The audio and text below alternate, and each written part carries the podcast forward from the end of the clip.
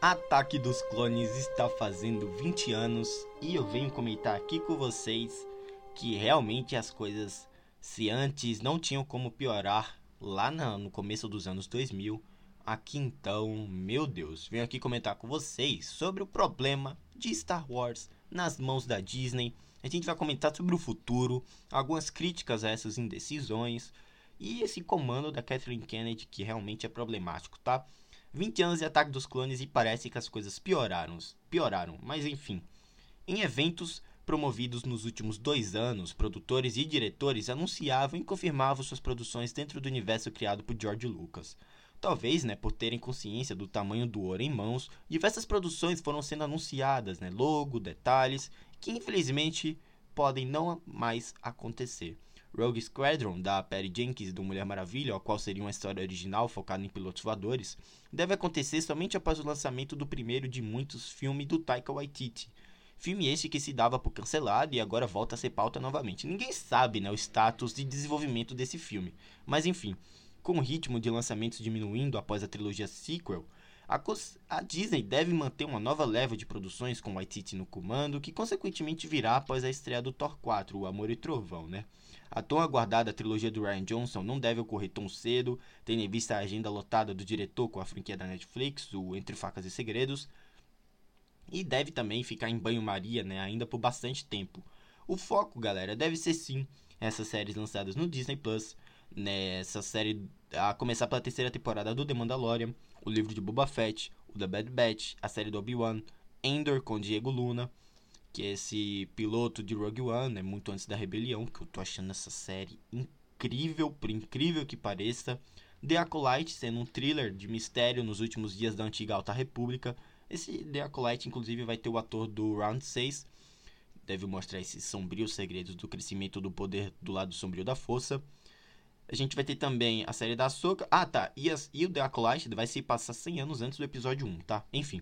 A série da Ahsoka vai ter também com a Rosário Dawson e, e um adulando né, com a possível volta do Donald Glover. Rangers of the New Republic, que seria uma produção seriada voltada para a Nova República e seus pilotos que patrulham a orla exterior da galáxia, não deve mais acontecer.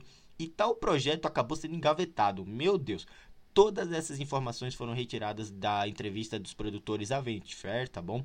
Vale ressaltar também que o John Watts, o diretor da trilogia do Homem-Aranha na Marvel, deve encabeçar e produzir uma série inspirada em aventuras clássicas dos anos 80, também dentro do universo do Star Wars, escrita por Chris Ford, tá bom? Ficamos aqui no aguardo e na torcida para que a mesma não seja cancelada ou adiada indefinidamente, né? Porque as coisas aqui estão assim. Aqui a gente não sabe quando vai sair o status de desenvolvimento do filme da Perry Jenkins. O filme do Taika Waititi sequer está sendo comentado. O Waititi só falou que está começando a a pré-produção, né? Agora, né? Depois do Thor 4. São tantas coisas que, meu Deus, é tudo tão indefinido que dá até uma angústia em saber o ouro que a Kathleen Kennedy tem em mãos e não tá sabendo aproveitar, sabe? Enfim, todos esses adiamentos, cancelamentos indecisões se dão pelo fato dos mesmos não saberem lidar com o tamanho produto que tem em mãos, tá? O Boba Fett sendo altamente criticado com razão prova o caminho árduo e problemático que as, que as próximas séries irão seguir. Olha, sim, infelizmente tenho que falar isso, né? Porque o lançamento da série do Obi-Wan Kenobi, essa série, quando eu penso que o Boba Fett não seria tão não seria a última série ruim que eles iam nos entregar, vem Obi-Wan Kenobi, né? Enfim, é fato, né, que a trilogia sequel não agradou a muitos que tanto sonhavam com a história nova, ou pelo menos novidades dentro daquele vasto universo. Antes de entrarmos a fundo no quesito dos filmes pós-trilogias clássicas, tivemos ainda o mediano e desnecessário Han Solo, uma história Star Wars que responde perguntas não, fei não feitas pelos fãs, com atuações bem bem à boca, uma jornada em volta de fanservices e personagens com pouco ou nenhum carisma, enfim, Não é só isso, a gente ainda teve o episódio 9 que foi feito somente para gerar engajamento em cima das teorias criadas pelos fãs em fóruns e etc. Exemplifica que a Disney, né, após a demissão do Colin Trevorrow da tal produção, o filme entrou por caminhos turbulentos e o resultado é o que todos viram na tela do cinema, né, há três anos atrás. É nítido a contramão que precisaram seguir após o ótimo, mas polêmico episódio 8, que ressignificava vários e vários conceitos já pré-estabelecidos. Meu Deus. Será que a Disney sabe qual caminho querem seguir com esse universo? Quer seguir com esse universo? Será que eles têm ao menos uma ideia de aonde querem chegar, tanto no cinema quanto nas séries? Tal pergunta deve ser, deve ser respondida daqui uns dois ou três anos. E sim, voltaremos aqui para comentarmos se realmente deu certo, se todas essas produções da casa do Mickey, né, para Star Wars, realmente, realmente vão dar lucro, né, aos fãs, né, principalmente isso. Isso também se não adiaram cancelarem muitas delas, né.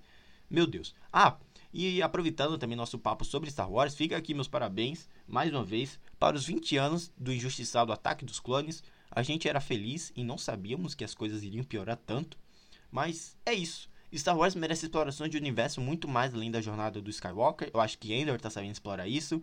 A minha esperança fica justamente para essa série, porque faltam, faltam seis episódios, se não me engano, de uma temporada de 12. E eu acho que é impossível, sabe? É impossível conter o hype. E eu espero que todos os idealizadores saibam do imenso potencial que eles têm em mãos. E o que parece, eles estão sabendo. Porque o escritor da, da trilogia Border está envolvido. Tem o Stellan Skarsgård, então, poxa, elenco de peso. O Diego Luna tá entregando bem. É uma série incrível. Eu pretendo fazer um primeiras impressões dessa série em breve, por aqui. Mas, é, então, véio, tá bom, vai. É uma, um acerto em meio a tanto cancelamento e tanta produção meia-boca que a Disney vem entregando com Star Wars, né? Mas é isso, galera. vou deixando vocês por aqui. Muito obrigado você que me escutou até aqui. Você realmente acha que Star Wars está com um problema nas mãos da Disney? Me deixa o feedback lá na Anchor, tem um botãozinho de mensagem, tá bom? Também tem o meu Twitter, você pode mandar por lá.